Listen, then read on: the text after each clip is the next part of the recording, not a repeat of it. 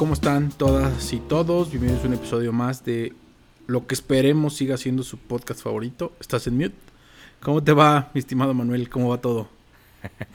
¿Qué onda, Huguito? ¿Todo bien? Esperemos que todos estén bien. Hoy estamos grabando el episodio 103 de el 12 de agosto. Em, creo que no vamos a dar explicaciones. creo que ya está de más dar alguna especie de explicación. Eh, pero bueno, bien o mal, sí tenemos que decir que el compromiso sigue. El compromiso sigue.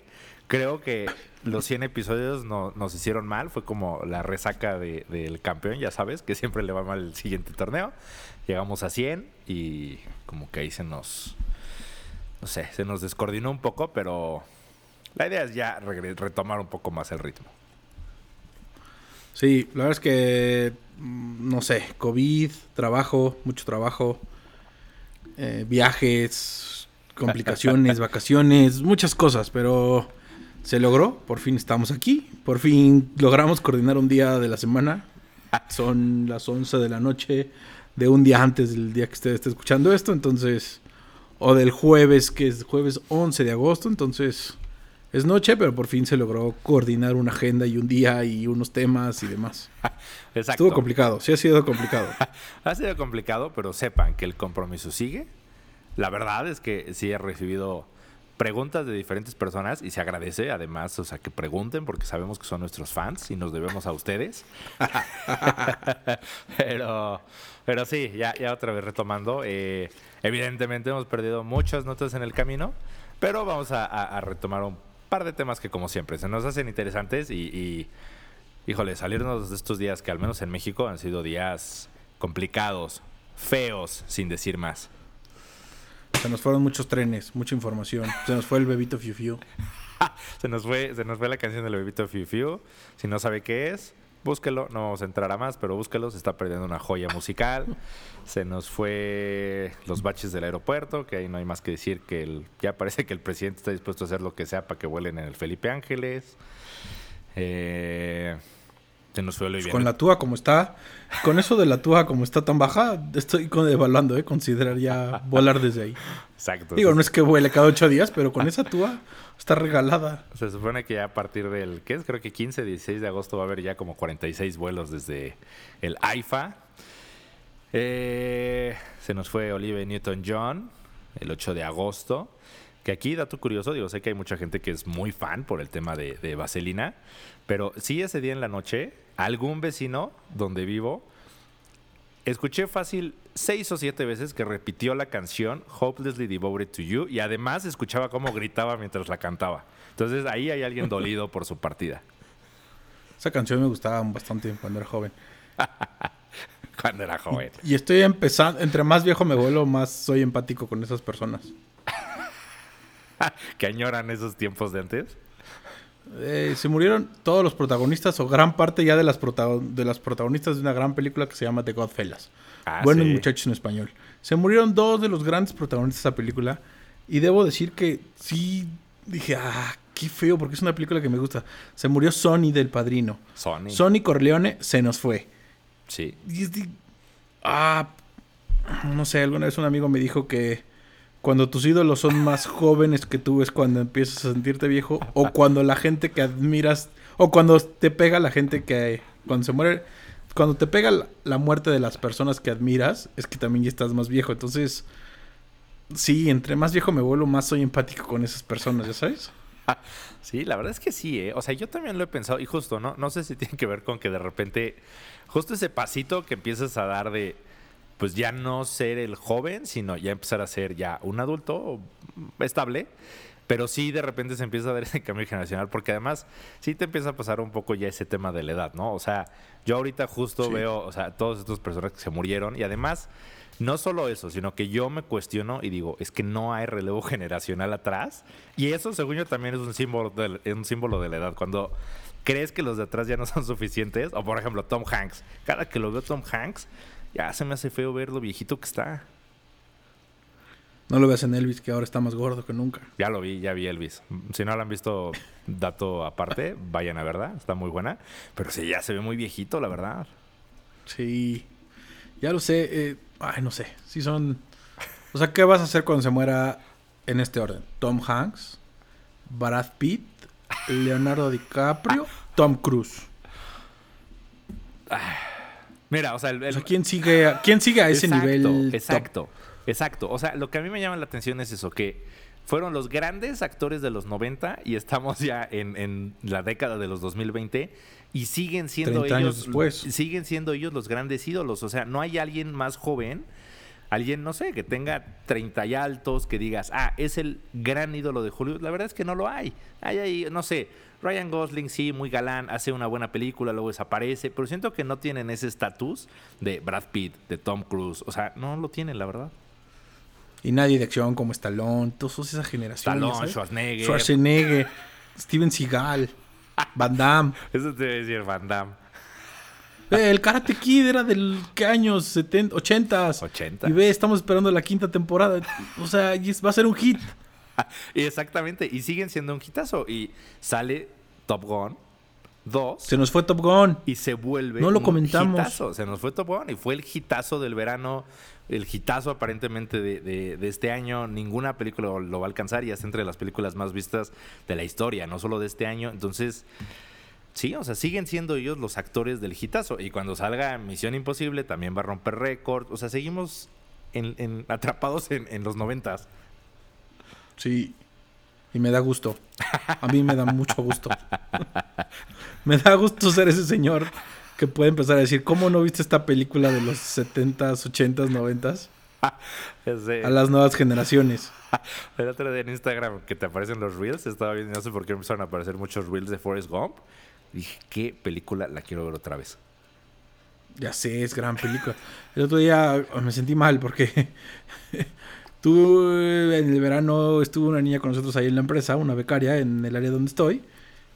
Y ciertas cosas que no sabía y no identificaba. Por ejemplo, papá soltero. No sabía quién era César Costa, güey. Luego fuimos, o sea, ya sabes, en ese momento. Y me dice, güey, y no sabía de Top Gun, no sabía de ciertas películas, ya sabes, de esa, de ochentas, todas. Y digo, pues, ¿cuántos años tienes? 21. Ah, no, ¿cuántos tenía? 20, güey. 20. Nació en los 2000. Él- ella ya nació en los 2000. 2000. Y seguro, seguro te enojaste como señora y le dijiste, salte a mi oficina. Salte a mi oficina ahorita. La mandé por un café. Le dije, tu castigo será ir por un café. No, pero sí, o sea, ese tema sí está, ya después igual lo hablaremos cuando retomemos esto con, ref- con cierta periodicidad, pero sí es un tema que, digo, yo no me dedico a eso, ni soy productor de películas de Hollywood, pero sí debe ser preocupante para los grandes estudios decir, ¿y ahora quién? ¿Sí? ¿Thor? ¿Sí? Sí, sí, exacto. O sea, como que los únicos grandes sucesores como franquicias, pues de alguna forma es Marvel. Pero fuera de eso, no sé, o sea, Harry Potter pues tuvo ahí sus 10 años, pero ya las nuevas ya parece que está muriendo. Y el actor, nada. Y el actor nada, el actor no hizo nada después de eso. ¿Sabes quién sí podría ser? Y hasta el otro día lo comentamos. En Uncharted se ve muy bien. Tom Holland. Tom Holland sí podría ser ese güey si madura y se le empieza a quitar la cara de tan niño. O, Sí. o lo dejamos de ver tan infantil como lo vemos en Spider-Man. Al menos la última de Spider-Man, como que ya ese cambio a. Ah, ya vamos a decir spoiler, se muere la tía Mary Jane. Entonces ya como que da ese switch, ¿no? No, digo, tampoco es tan spoiler. Todo el mundo sabe que eventualmente muere algún pariente de Spider-Man. Eh, Pero como que ahí ya lo pintan más mayorcillo y da ese cambio. Y en Uncharted lo hace muy bien en una película de acción. Sí podría ser, pero justo ahí mi duda es, y no sé si también tiene que ver con este tema generacional de, pues que nos acusan, ¿no? Los boomers y la generación X y todo esto de que las nuevas generaciones son menos trabajadoras, pero por ejemplo, Tom Holland ya leí que dijo, quiero poner un break a mi carrera. Y dices, ¿tiene cuántos? ¿25 años? Ay, no, chicas. O sea, de Tom Cruise a esa edad hacía una película cada año. Sí, no. ¿Ya sabes? No sé. Tengo 16 años trabajando y no paro. Exactamente, ellos que se dan el logo, pero uno que es abogado. Digo, también los ingresos. Yo creo que no comparamos los ingresos que recibía Tom Cruise en los 80 por una película de lo que va a recibir Tom Holland Sí. por Spider-Man 4, ¿no? Sí, sí, sí. No lo sé, pero pues sí, efectivamente son cosas que están pasando ahorita y que tienen que ver con ciertos eventos relevantes que sucedieron en el verano. Se nos fueron esos temas. Sí alcanzamos a agarrar todavía este tema. Y va muy de la mano con lo que estábamos hablando. Y es esta noticia que se ha dado y que ya se dio hace unas semanas y hace unos días. Todo este cambio que va a sufrir HBO Max. Por cierto, la plataforma favorita de este podcast hasta antes de la llegada de VIX Plus. Pero sí es una gran plataforma. Para mí, de las que están, es la mejor plataforma en cuanto a contenido, en cuanto a accesibilidad. Y resulta que llega a Discovery Plus y le dice, vamos a ponerle un freno a todo esto, vamos a cambiarlo y vamos a echar para atrás todos estos proyectos nuevos, grandes, porque no va por ahí el mundo del streaming. Sí, la verdad es que una noticia bastante sorprendente. Eh, y bueno, tal vez lo recuerden, aquí lo hablamos hace ya bastantes meses. Eh, pero Discovery básicamente compró toda la división de Warner Media, el dueño era ATT, y Discovery decide comprarlo y finalmente en abril es cuando eh, se cierra ya la operación, se, se, materializa la adquisición. Y pues a partir, o sea, la verdad es que Discovery llegó con la espada desenvainada, porque en cuanto toma la, adquisición, yo desde mayo empecé a leer noticias, por ejemplo, que en México, eh, pues sacaron a quien era la cabeza de HBO Max, que al final había sido pues parte de todo el desarrollo de la plataforma en Latinoamérica, que fue bastante exitoso. Y empieza a haber muchos rumores de Discovery va a matar a HBO Max. Y esta parece que la razón es que, bueno, Discovery tiene su propio servicio de streaming, que es Discovery Plus. Y ah, no sé, es una nota rara porque Nadie tiene muy claro qué va a pasar con el contenido, pero el primer punto parece que es Discovery tiene un ego grande y quiere que su plataforma se llame Discovery. No quiere respetar a la marca de HBO, que creo que es una marca muy fuerte. Sí, bastante fuerte. Igual y matas el Max, pero no le quitas el HBO. Exacto. Yo creo que se va a terminar llamando HBO Discovery o Discovery HBO Plus. Eh, y las razones que dan pueden ser justificables o no. Una de las razones que dice Discovery es la plataforma de HBO Max está diseñada y los clientes potenciales y principales son hombres, la de Discovery son mujeres, entonces tenemos que equilibrar eso, porque las mujeres son las que tienen un mejor gusto para esto, entonces vamos a impulsar ese tema.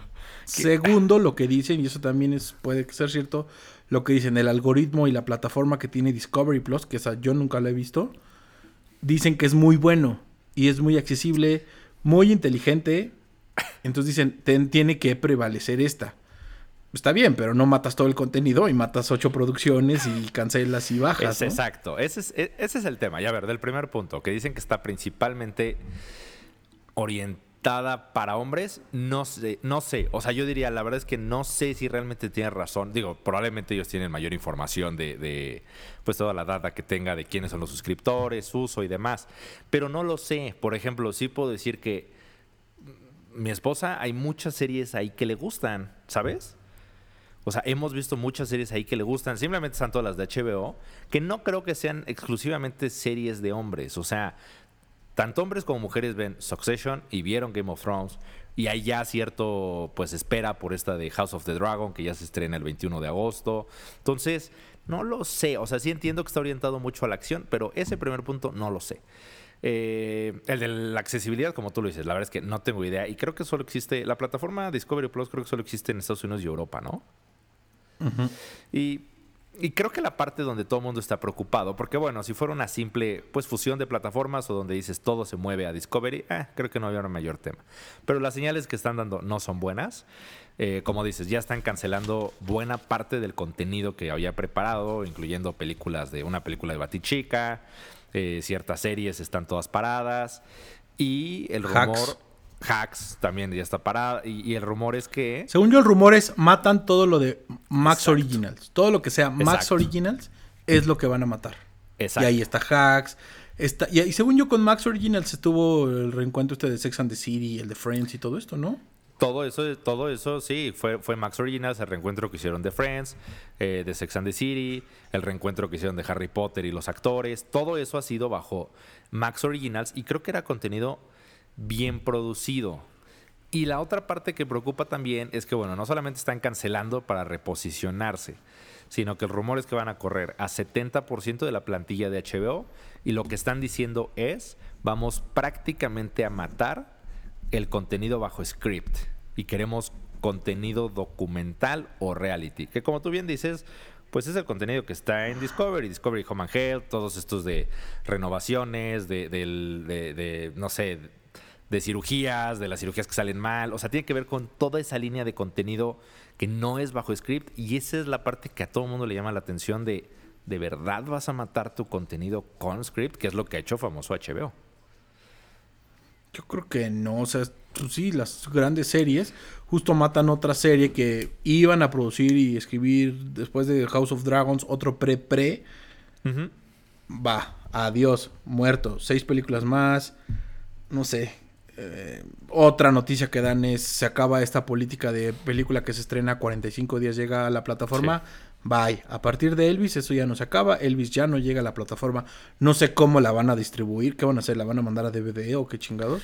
¿O Blu-ray? No sé qué van a hacer. ¿La van a mandar a un competidor unos meses? ¿Qué van a hacer? Sí, aparentemente lo que ellos dicen es que, bueno, por un lado dicen, quieren retomar la fuerza del cine. Ahí estoy parcialmente de acuerdo. Sí creo que es cierto que 45 días sí son pocos. Y tú y yo lo hemos platicado. O sea, hay películas que a lo mejor por ejemplo, Suicide Squad, que salió hace un año, por algo a mí se me complicó irlo a ver dos, tres semanas, y después de tres semanas dije, ¿para qué voy al cine? En dos más. Pero todavía estábamos muy en pandemia. Todavía estamos, muy en pandemia. Todavía estamos muy en pandemia. Pero, por ejemplo, yo, que aún ya fuera de pandemia, pues por mis hijas, demás, todavía estamos en esa etapa de papás donde todavía no vas tan seguido al cine. Si de repente digo, ah, ¿cuál queremos realmente ver en el cine? ¿Y cuál me espero 45 días? Es cierto que si de repente digo, híjole, no, va a tardar tres meses, mm, a lo mejor se hará un push más grande por intentar ir a verla. Entonces esa parte del cine la entiendo. Pero no han dicho si después, no sé, cuál va a ser la fecha justo, 60 días, 90 días, y a dónde va a llegar. Porque si la mandan fuera de HBO Max o de Discovery Plus, en su caso, eh, eso va a estar extraño. Ahora, a lo mejor son más ingresos para ellos, pero está extraño. Y con todo esto, aún y con todas estas noticias, todo el odio que se hizo y los comentarios negativos a HBO Max, es, plataforma creció. Del trimestre anterior tenía 73 millones, subió a 92 millones. ¿Y cuál es la tendencia? Lo mismo. Y de las ideas que tiene Discovery es vamos a ir a explorar este camino donde son tres esquemas, donde hay una plataforma con anuncios, va a ser gratis y va a tener contenido limitado. Luego otro con anuncios limitados, pero más contenido. Y el tercero ya es completo, pagas y es sin anuncios. Entonces, me parece que es el camino que van las plataformas. Todo el mundo se quejó porque ese era el camino que iba a tomar Netflix en su momento y el tema de los anuncios y demás. Pero pues parece que las plataformas no pueden vivir. Y en su momento lo comentamos antes de ir a, antes de esa pausa, por así llamarla. Así la vamos a llamar. Antes de la pausa, lo comentamos. La burbuja que creó la pandemia fue este boom. Todo el mundo quería las plataformas. Yo ya lo, o sea, yo esta misma semana me senté desde el lunes y dije, a ver, esta, esta, esta, adiós, esta se reduce, esta se va, esta se baja, ya tomé esa decisión. Entonces, las condiciones económicas de muchos y en Estados Unidos principalmente lo estamos viendo, la recesión, la inflación y todo esto. Entonces, la gente lo va a hacer, tristemente lo va a hacer. Sí, parece que, digo, eso es un hecho, que hay un reacomodo ahorita de, de uno de las finanzas, o sea, no queremos estresar a los a nuestros escuchas, pero bueno, todo el mundo sabe lo que se está viviendo a nivel mundial, económicamente hablando. Eh, y sí, o sea, al final empezamos a salir, empiezas a gastar tu dinero otra vez en el restaurante, en el cine mismo, en otros, en otras formas de entretenimiento. Y sí, yo también, yo hice lo mismo. O sea, y un poco, a lo mejor no solo limitándome como a, plataformas, eh, sino en general a servicios digitales. Por ejemplo, todo el tiempo, toda la pandemia tuve Rappi Prime y me senté y dije, ya, ya necesito Rappi, Prime. Dije, la verdad, no, en pandemia sí, pedía cinco, no sé, cuatro veces a la semana pedía algo de Rappi. Ahorita ya no, la verdad ya no, o porque o un día voy a la oficina, o, ya comemos fuera, o entonces dije, ya no tiene sentido pagar esa suscripción, la cancelé. Entonces, igual las plataformas, igual me senté a ver cuáles tengo y dije, hay dos o tres que a lo mejor no uso y sí puedo empezar a matar. Entonces, pues creo que eso también atiende a, este punto, pero bueno, por si está preocupado de cuándo va a pasar esto, eh, Lo que se espera es que la migración en Estados Unidos va a ser en el verano de 2023. Latinoamérica va muy cerca, va a ser en, en- en otoño de 2023. Después seguirán los diferentes territorios. Se espera que antes de eso pues se avise un poco qué es lo que va a pasar, cuánto va a costar, qué va a migrar, qué no va a migrar. Eh, creo que algo que sí nos preocupa a los hombres es la Champions League, dónde va a quedar, porque la Sí. tiene HBO Max y como no parece que a Discovery Plus le interese ese tipo de derechos. Y en exclusiva, además. Y en exclusiva. Entonces no sé si los va a volver a, a licenciar, tal vez. Tal vez otra vez a ESPN, a Fox, no lo sé. Eh, pero bueno, estaremos informando de qué va a pasar con esto porque sí, pues se va a tener que decidir qué hacer con esas plataformas.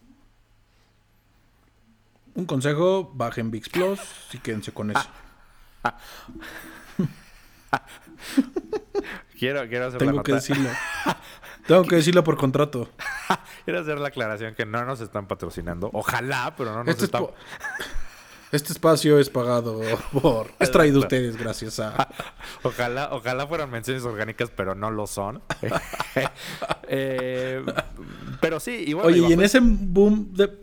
No, dime, dime. Sí, sí, sí, tal cual. Lo mismo que tú ibas a decir. O sea, bajo este tema de eh, la guerra al streaming, pues llegan noticias, ahorita con el cierre del Q2, que todas las empresas han dado sus resultados, de cuál es la situación entre Disney Plus y Netflix. Y aquí, Y básicamente... Disney Sí. sigue creciendo. Sigue creciendo, sigue creciendo. Me parece que el negocio es llegarle a los niños y hacer contenido para niños. Porque Netflix, Netflix, anunció el último trimestre 220.7 millones de suscriptores, mientras Disney anunció 221.1 millones. Ya es la plataforma número uno, es la más descargada, es la más vista, es la que tiene mayor número de suscriptores netos. Es una locura. Tiene todo un proyecto para este año de plataformas, plataformas, de digo, de nuevos estrenos. Vienen series cada mes.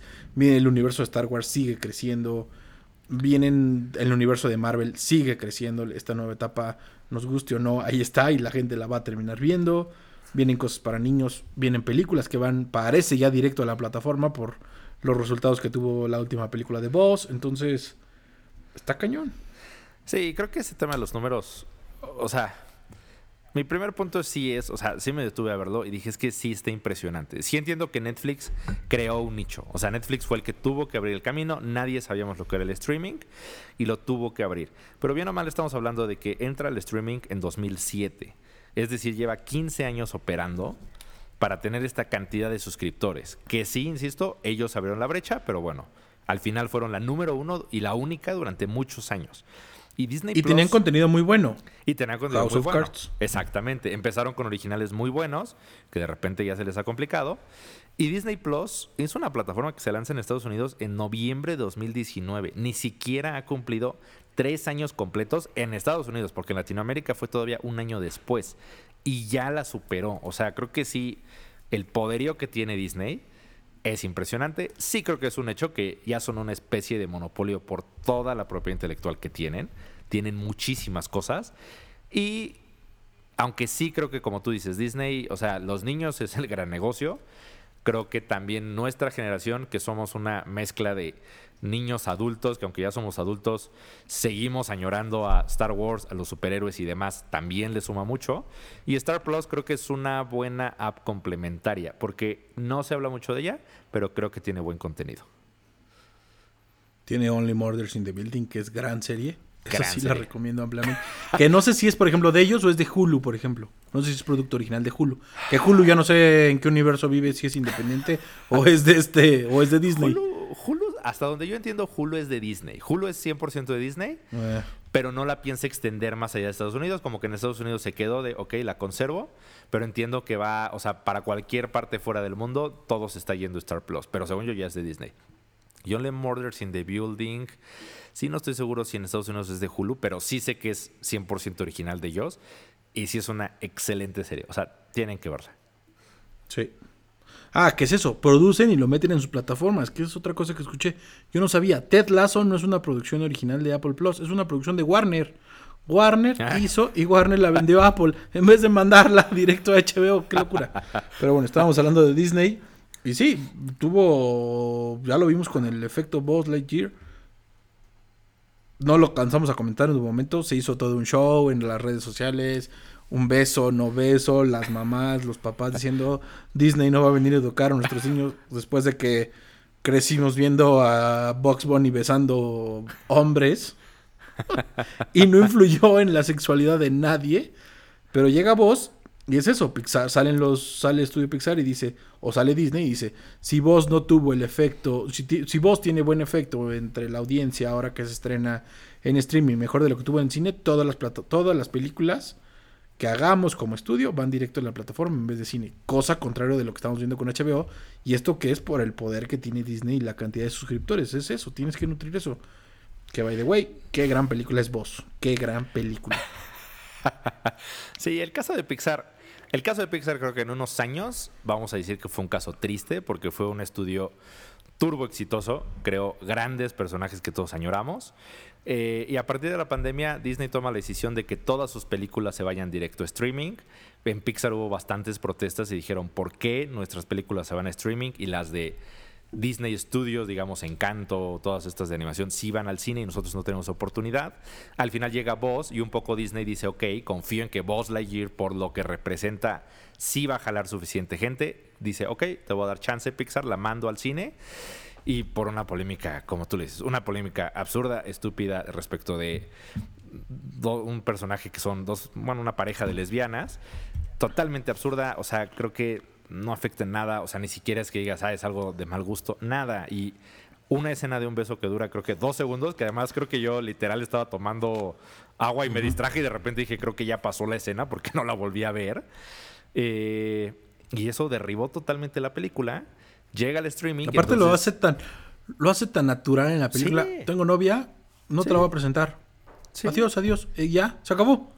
Sí. Sí, o sea, es, como parte de una historia, es algo, o sea, muy natural, o sea, como que no hay mayor issue alrededor, hubo mucha polémica, eh, parece que eso derriba un poco la película eh, y al final sí, le va muy mal y entonces Pixar dice, te lo dije, eh, Disney dice, te lo dije Pixar, no te va bien, si a vos le va bien en streaming, te quedas forever en streaming. Y, y sí, o sea, tal cual lo dijiste y lo platicamos antes, o sea, yo también la vi y se me hizo una gran película. O sea, la producción está brutal, las imágenes están cañonas, las imágenes que generan. Cañonas. Una gran historia, e incluso desde el lado de Toy Story, o sea, dije, sí explican muy bien todo el origen de voz y cada parte del traje de Buzz Lightyear la explican a detalle. Todo. Todo, todo, Y la historia, el cierre, ese giro de tuerca que me gusta en las películas, lo hace cañón. Y tiene esa magia de las películas de Pixar que al minuto 10 ya estás chillando. Sí. O sea, pasa, ya sabes, con Up, con todas estas películas que pasan una secuencia de los primeros 10 minutos, ya tienes una lágrima y entre más viejo. Sí, yo creo que si ahorita veo Up, voy a llorar más. Después de ver vos y. O sea, al minuto 10 ya te dijo. Dije, güey, esto ya se acabó. ¿Qué pasa? Y no, lo hace más cañón. Entonces si tienen la oportunidad, véanla, porque si se nos fue. Digo, se acaba de estrenar, esa sí no se nos fue tanto. Lleva una semana en la plataforma, ¿no? Se estrenó el viernes pasado. Sí, se estrenó el viernes pasado, pero sí es una gran película. Eh, sí tiene este gran mensaje al final, justo. O sea, tiene siempre metido el tema familiar, o sea, como cierto concepto de valores atrás. Eh, y es una gran serie, pero sí, parece que esto va a condenar a Pixar. Y pues lo que se teme es que una vez que sea un estudio que exclusivamente trabaja para streaming, la gente ya no va, o sea, la gente de esa calidad ya no va a tener el mismo interés en trabajar en Pixar y se va a empezar a ir a otros estudios que sí estrenen en el cine. Entonces, eh, habrá que ver, pero sí, es un ejemplo más de, lo que ha pasado. Y del lado de Netflix, el gran estreno que nunca pudimos comentar, a pesar de que llevábamos meses hablando de él, fue Stranger Things. ¿Te gustó o no te gustó? ¿Cumplió tus expectativas? A ver, y el tema es, y lo saben, está grabado y me quejé amargamente. Mes tras mes me burlé de, Netflix, me burlé de los niños en shortcitos, me burlé muchísimo de lo que se habían tardado y de todo lo que habían hecho. Y tengo que decir que qué bruto, qué serie. O sea, quedé fascinado con Stranger Things otra vez. Una gran serie. O sea, para cuando se iban a estrenar los últimos dos capítulos, o sea, sí contaba los días para que se estrenaran y el día que se estrenaron dije, los tengo que ver. Sí, sí es una. Sí es una locura. Sí es una gran serie. Ah, no sé. Mi esposa que no nunca vio ninguna temporada, la última la vio completa conmigo. Se clavó. ese giro que le dan Sí. al personaje malo, lo explican perfecto, explican el origen. Qué gran, o sea, sí se justifica la cantidad de millones de dólares que le metieron. Cada capítulo lo vale. Sí es una mini película de hora y media. El soundtrack, la música, tal. Le sirvió a Kate Bush para otra vez elevar y volverse a poner como la número uno. Sí. Qué, qué bien lo hicieron. O sea, no sé. ¿Qué canción haga? O sea, si estuvieras en esa situación, Manuel, donde te tuviera que salvar y ponerte unos audífonos con música, ¿qué canción dirías que te pusiera?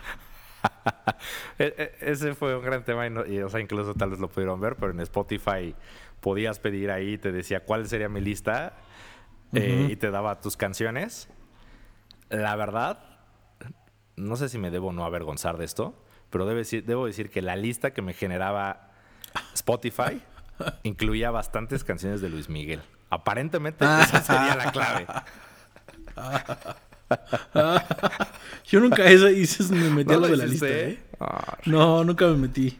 Pero estoy seguro que hubiera salido Ramito de Violetas de mi banda mexicana. esa, esa creo que sería la tuya. Sí. Esa o una de los Tigres del Norte, sin duda.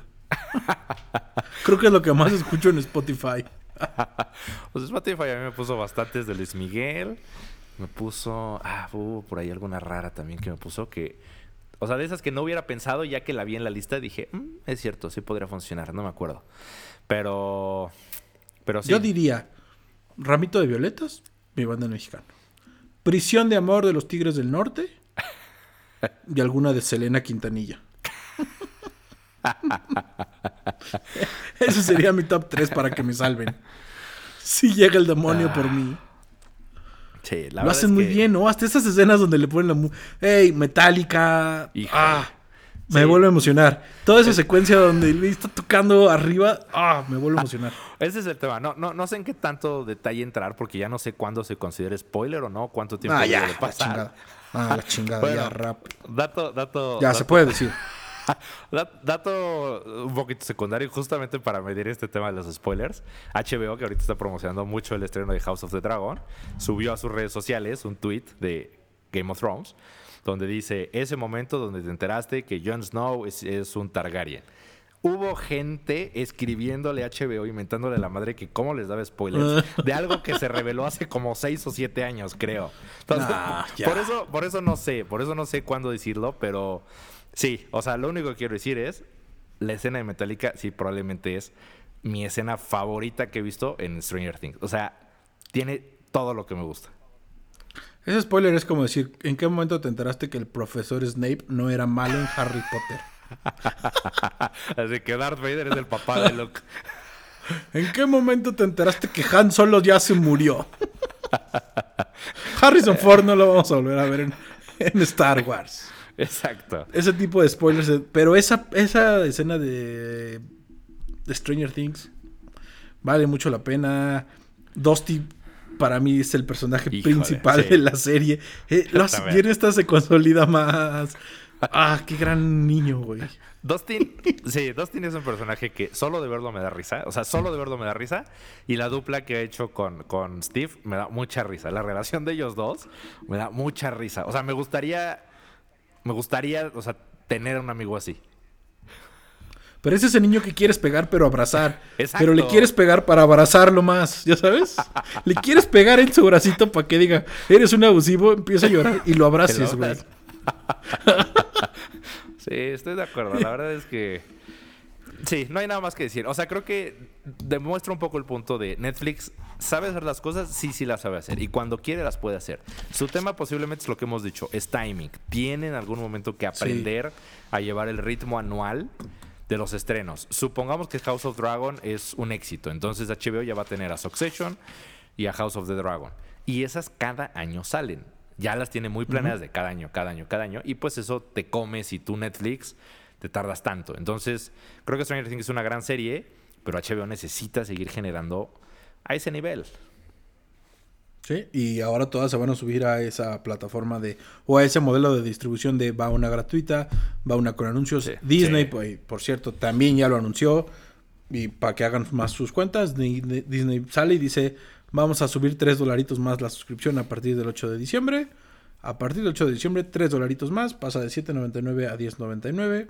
Y vamos a tener una versión gratis. No sabemos si con contenido No. limitado o No es, el es- mismo o solo con, bueno, con anuncios más bien. Pero, pero no es gratis. Eso fue lo que a mí me llamó la atención del anuncio de Disney. Sí es Disney gratis, dijo, ¿no? Disney dijo, mi, mi, mi suscripción actual de 7 dólares, si tú no quieres que te aumente yo 3 dólares, te puedes quedar con 7 dólares, pero te voy a poner anuncios. Entonces digo, ah, Ah. ya está, ya está pasado. O sea, son 7 dólares más anuncios.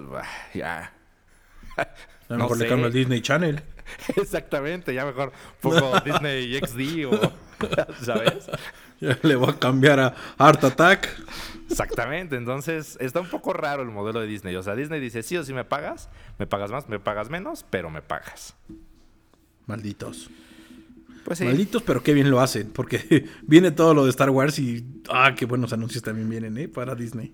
Sí, tiene, tiene un gran calendario y eso también lo hemos hablado. El tema de, pues Disney se ha, se ha metido al tema de cada semana, cada semana, nos mantiene todo el tiempo con algo. Netflix se ha rehusado a entrar a ese, a ese sistema. Las únicas series que están bajo ese sistema son solo las series que en Estados Unidos las tiene alguna, alguna cablera, algún canal. Y entonces para el resto del mundo adopta ese sistema. Pero por ejemplo, ahorita que yo estoy viendo Better Call Saul, que fue la precuela que hicieron de Breaking Bad, y que sale en ese esquema de un capítulo cada semana, Semana. sale todos los martes. Y a mí que me encanta, o sea, el universo de Breaking Bad y esta última temporada de Better Call Saul ha estado increíble, o sea, me ha volado la cabeza. Cada martes me tiene viendo Netflix. Entonces creo que Netflix debería de pensarlo. Creo que, imagínate si Stranger Things, esos 10 capítulos hubiera sido uno cada semana. Imagínate la expectativa. Que llegado a diciembre. No, pero imagínate la expectativa que hubiera habido alrededor de, de- de Stranger Things. Hubiera sido una locura. Que al otro día estaba viendo su modelo de venta y no está nada mal. ¿Viste todas las activaciones que hubo por Stranger Things? Sí, sí. me- sí. Madre, puta. Seguro lo recuperaron. O sea, está cañón su modelo de venta, pero bueno, ese es otro tema. Y pues ya, algo más que comentar de todo esto. Ah, todo lo de DC, todo lo de HBO. Bueno, ya luego lo comentamos. Porque va para atrás todo el universo de DC. Parece que, no sé si es buena, buena o no, pero va para atrás todo y parece que se va a rehacer. Me parece que es un buen momento para hacerlo. Sí, Más en esta nueva etapa de Marvel, ya sabes, que está medio flojilla. Marvel está flojilla y mi resumen sería ese. Y para quien no lo tenga tan claro, estamos a- nos referimos a Batman, Superman y el resto de la Liga de la Justicia, que como todos sabemos, pues no logran dar pie con bola, sus películas no logran ser buenas. Y básicamente Discovery dice, borremos todas estas cochinadas, vamos a arrancar de cero. Y creo que eso es lo que se tiene que quedar en la mente. Van a eliminar absolutamente todo, van a dar un paso atrás y van a decir con calma qué queremos hacer.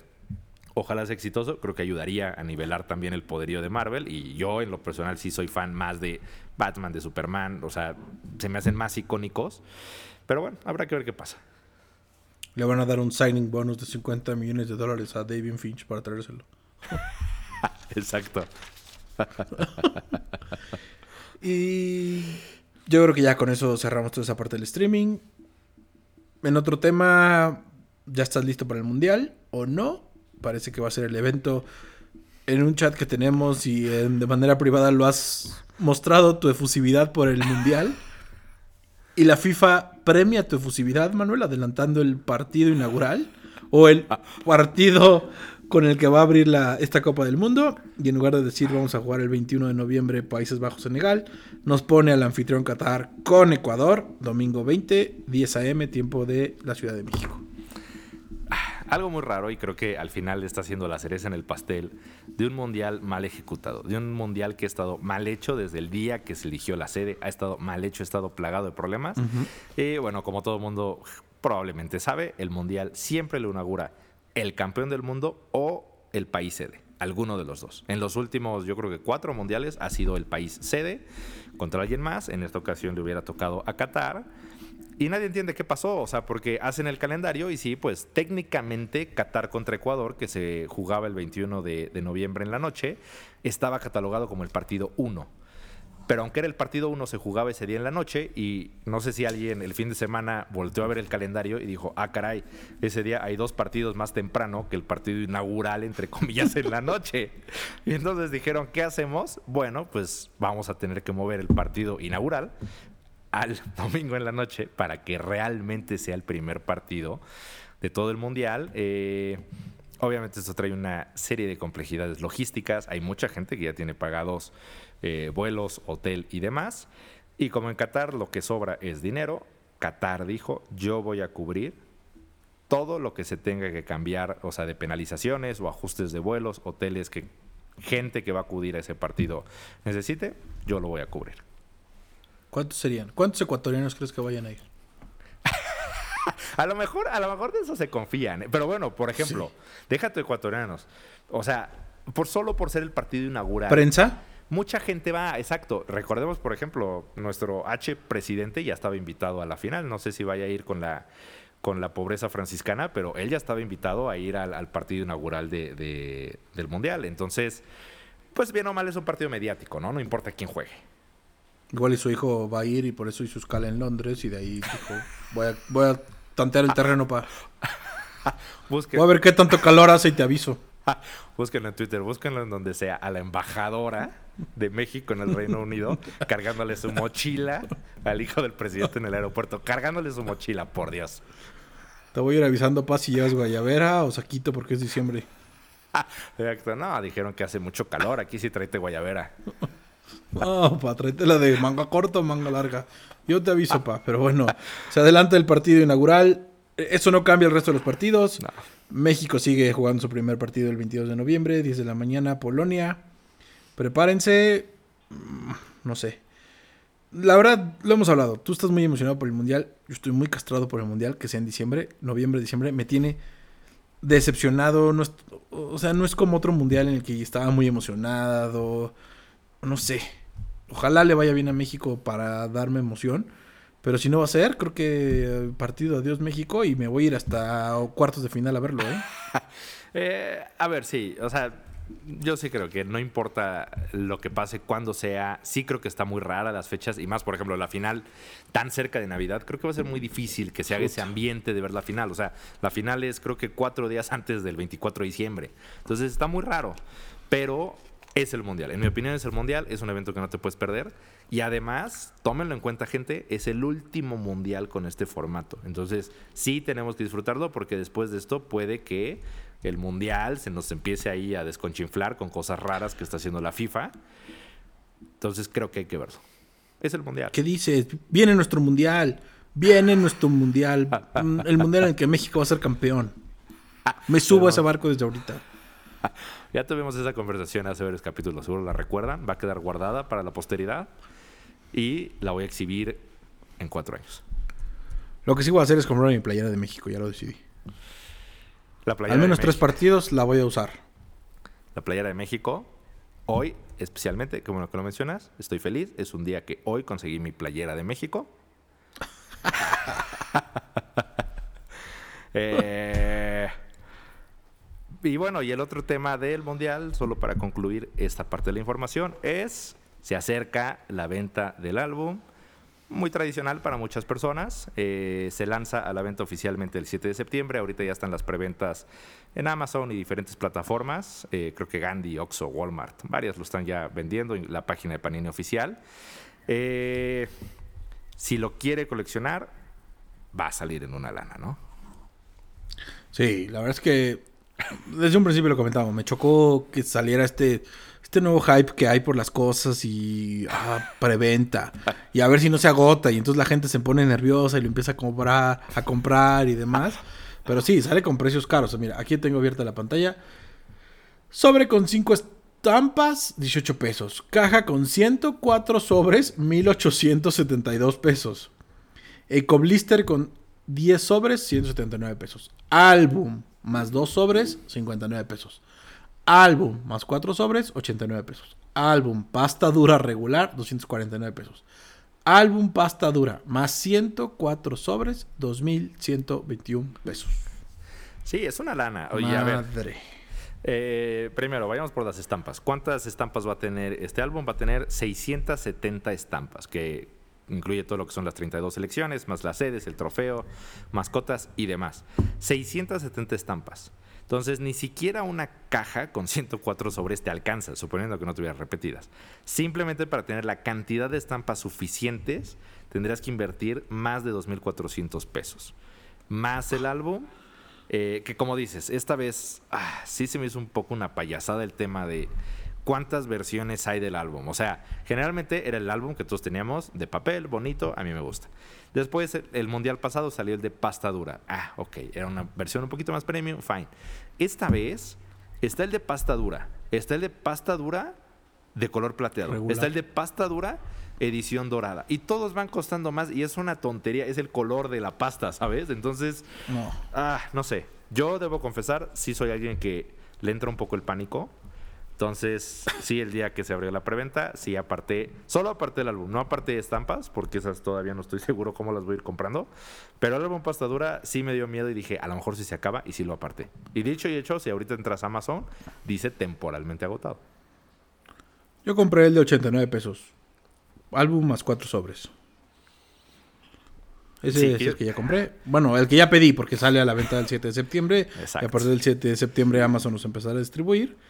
Pero si te olvido un punto muy importante, las horas y la confianza que gastas en el trueque. Porque es la época en la que vuelve el trueque, das tus estampitas con la esperanza de que te regresen todas y que a la persona que le estás dando te diga, me quedé con cinco, ¿cuáles cinco de mi paquete quieres? Es un acto de fe el que se hace al momento del trueque y gran responsabilidad, porque imagínate que yo he recibido en esos trueques paquetes grandes ¿y si las pierdo? Sí, esos, esos trueques al final pues es la parte, la parte interesante y la, parte que motiva a todos, ¿no? Que creo que esta va a ser una primera prueba, porque a ver, todos bien, bien o mal ya tenemos nuestros círculos de trueque, ya sabías que en la oficina, bla, bla, bla. Ahorita con este tema híbrido de voy dos días y tres no, y no sé cómo va a ser el trueque, como dice, no sé, como tú dices, no sé si va a ser más responsabilidad de, bueno, pues llévate mi bonche dos días y luego me lo regresas. Ah, no sé. Me tiene nervioso. En diciembre todo el mundo está de vacaciones. Me tiene nervioso pensar si lo voy a poder completar. Justamente por ese tema. Siento que va a haber escasez de trueque. No lo sé. escasez. Es que, por ejemplo. Y además la época no ayuda. Noviembre. Exactamente. Tú y yo, por ejemplo, aunque digas, oye, no sé, me escribes, guárdame esta, guárdame aquella. O sea, para vernos ya, ya no nos vemos tan seguido como nos veíamos en otras épocas, ¿sabes? Entonces creo que eso ah, va a ser un poco complicado el, el trueque de estampas. Siempre tendremos la NFL. Siempre. Y se junta con la NFL. entonces vamos a poder hacer los, los trueques. Pero sí, esa parte no sé, te digo, es la parte de que me está gastando el mundial. Sé que a la mera hora me voy a emocionar, sé que cuando llegue el 20 de noviembre voy a estar muy emocionado. Además, pinche domingo no debería haber caído el lunes para no trabajar, pero bueno. Entonces, ya sabes, o sea, no me termina de cuadrar. Sé que al final, repito, me voy a emocionar muchísimo y en los partidos de México voy a estar efusivo, loco, más el partido con Argentina que es sábado, una de la tarde. Ese, está, ese está cañón para la poder hacer carne asada, lo que sea, reunión familiar, reunión de amigos, todo se va, a prestar ese, ese sábado. Pero la época, no, no, no sé, no sé. no sé si es el mundial en este esquema home office. Sí, es difícil, pero sí, creo que definitivamente, márquenlo desde ahora, ese sábado 26 de noviembre. Va a ser una locura, todos los mexicanos nos vamos a emocionar. No sé qué esperar de ese partido. Yo la verdad es que sí creo, la verdad, que Argentina ahora sí tiene todo para ser campeona del mundo. Entonces creo que puede ser su mundial. Entonces no sé qué esperar de ese encuentro México-Argentina el sábado 26. Eh, pero va a ser a la hora de la comida. Es el partido perfecto, es como tú dices, es el momento que todo mundo en muchos años nos vamos a seguir acordando de, ah, ese partido que todos vimos. Que bueno, ya lo hablaremos después, producciones para el Mundial, pero bueno. Y pues ya con eso, ¿no? Eh, creo que se cumplió la agenda, se regresó. Esperemos regresar de manera recurrente después de esta pausa, por así decirlo. ¿Cómo le llamaban en Avengers cuando fue se, murieron todos, luego regresaron? Fue como el parón de cinco años. De, Blip, así le vamos a llamar ahora. De Blip. Fue de Blip. Fue, fue el mes y medio que desaparecimos. Fue, después de este Blip hemos vuelto. Eh, siempre es un gusto, Manu, grabar contigo. Pero sí, mm, se cumplió y ya. ¿Algo más que quieras agregar, mi querido Manuel? ¿Algo más para el fin de semana pendiente? ¿Alguna recomendación? ¿Qué estás viendo? Esto no hemos hablado últimamente. ¿eh? ¿Qué estás viendo en la tele? Eh, precisamente estoy viendo Better Call Saul. Eh, si no la han visto, véanla. Si no han visto Breaking Bad, ni siquiera sé qué decirles. O sea, no, no sé qué han hecho estos últimos años de su vida. Tienen que haber visto ya Breaking Bad. Call no he es una gran serie. No sé qué estás haciendo aquí. Me voy a esperar a diciembre para verlo. Apaga, apaga tu micrófono y vete a ver ahorita Breaking Bad y Saul. Eh, estoy viendo Only Murders in the Building. Eh, pa, pa, pa. Ah, estoy viendo, esa es una, ah, no, no sé si, no sé si es para todo el mundo, pero estoy viendo en Netflix que acaba de lanzar Sandman, que está basada en Ah, una quiero novela verla. gráfica. Sí, está basada en una novela gráfica, es un poco una historia ficticia, medio de fantasía alrededor de Morfeo, el, el rey de los sueños. Buena serie, ¿eh? O sea, incluso yo pensaba verla solo. Cory me dijo, no, la quiero ver contigo. Y le ha gustado mucho ella también. Y ninguno de los dos sabe nada del cómic, la verdad. Otra producción de Warner. Ah, ah, sí, claro, claro, claro. Los derechos son de Warner. Entonces, Los derechos son de eh, Warner y la produce Warner. Lo hizo los creativos de Warner, güey. Es cierto, de hecho, cada que arranca sale el logo grande de Warner y luego ya empieza. Eh, pero buena serie. Buena serie. Esa quiero verla. Mezcla muchos temas de mitología, de dioses. O sea, si les gusta todo este tema, porque además mezcla como todas las culturas. Bastante buena. Y... Pero además estaba viendo en un hilo en Twitter que sí tiene cosas reales, ¿eh? Que sí, o sea, no reales, pues, mitología como tú dices, pero Sí. mitología real.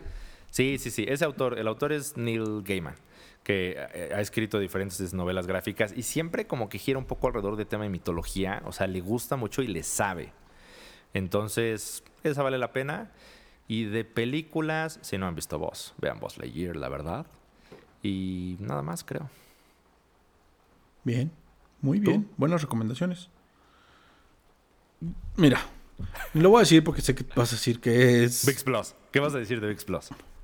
Estoy viendo La Doña. Vi las películas de VIX. Y hay una película española que acaban de sacar que... No sé si viste Patria en HBO Max, ¿la viste? Es esta serie no, española no, no, que salió en HBO Max, que es de esta época española de los ataques terroristas, los etarras y demás. Ah, bueno, hay una película que acaba de salir esta semana en VIX Plus de ese tema. Y ese tema la verdad es que siempre me ha interesado, como esa parte española de la separación, los vascos y demás. Esa parte de la historia española me ha gustado bastante. Voy a, estoy viendo esa. Estoy viendo Only Murders in the Building. Estoy viendo una serie de Apple Plus de asesinos. Que de un asesino serial que está bastante entretenida. Quiero ver Sandman. Películas. Fui a ver Trembala. Gran película. Gran, gran película. Y lo mismo, vean vos, por favor. Todo adulto mayor, todo adulto que trabaje, todo adulto que tenga responsabilidades, todo adulto que se sienta comprometido con algo de más, véala y le va a dar un gran mensaje. Me, sí me fascinó, güey. O sea, Sí. me voló la cabeza. Última Me recomendación. gustó que una pinche caricatura te hace ver eso, ya sabes. Qué bonito, Sí, sí, sí, la verdad. Mi última recomendación, ahorita que hablaste de cine, Elvis. Todavía la pueden ver en el cine. Uf, Creo que es una película que se tiene que ver en el cine por lo musical que es. Se tiene que ver en el cine. La historia de Elvis. Y creo que lo que voy a decir es un spoiler. Pero tengo que decir que mi única gran queja de esa película es que no puedo creer que dentro de la película no está la canción You Were Always on My Mind. No puedo creer que no esté. No puedo creer que no esté. Siendo lo que fue en la vida de Elvis esa canción, no puedo creer que no esté. Pero del resto, muy buena. pensé que ibas a decir spoiler, Elvis muere. Joven. Exacto. Elvis se, muere, Elvis se muere gordo. Spoiler, Elvis muere. No, sí véanla. La verdad es que el director lo hace muy bien. Es el director de Romeo y Julieta, Mulan Rouge, la última versión de El Gran Gatsby. Wow, colores por todos lados. Sí. Una música impresionante. Sí la tienen que ver en el cine. En el cine, sí. Aparte te habla muy bien de Elvis, ¿no? Esa parte, digo, ya sabes, siempre lo, lo comentamos. Me gustó Elvis desde que salió en sus comerciales de Nike. Sí. De ahí para acá me escuché porque no fui una generación de Elvis, ni mis papás fueron como influirme mucho a Elvis. Pero esta cosa, desde que salí, tres, llevo dos semanas y media escuchando Elvis en Spotify también bastante. A donde voy en los audífonos traigo Elvis. Entonces, esa parte de su especial cuando regresa en diciembre, Sí. qué cañón lo hace. Traje de piel, de soy una bestia. Ah, qué cosa. Sí, creo que es una gran película y justamente creo que todos ya somos una generación que aunque conozcas ciertas canciones, no estamos fam- tan familiarizados con su historia. Entonces, sí, es una película que yo vi y que la verdad es que el 85% de lo que sale no lo sabía. Gran película. Sí, buena recomendación. Y pues ya, cuídense mucho, síganse cuidando, la pandemia está, pero convivan, hagan cosas, vacúnense, Repito, vacúnense si pueden, pónganse 4, 5, 6. No tengan, no tengan sexo sin protección por la viruela del mono. Ese es otro, ese es otro temita, pero sí. Pues nada, ¿algo más? Nada más, cuídense todos. Cuídate, mano, un abrazo. Cuídense todos. Chao. Bye.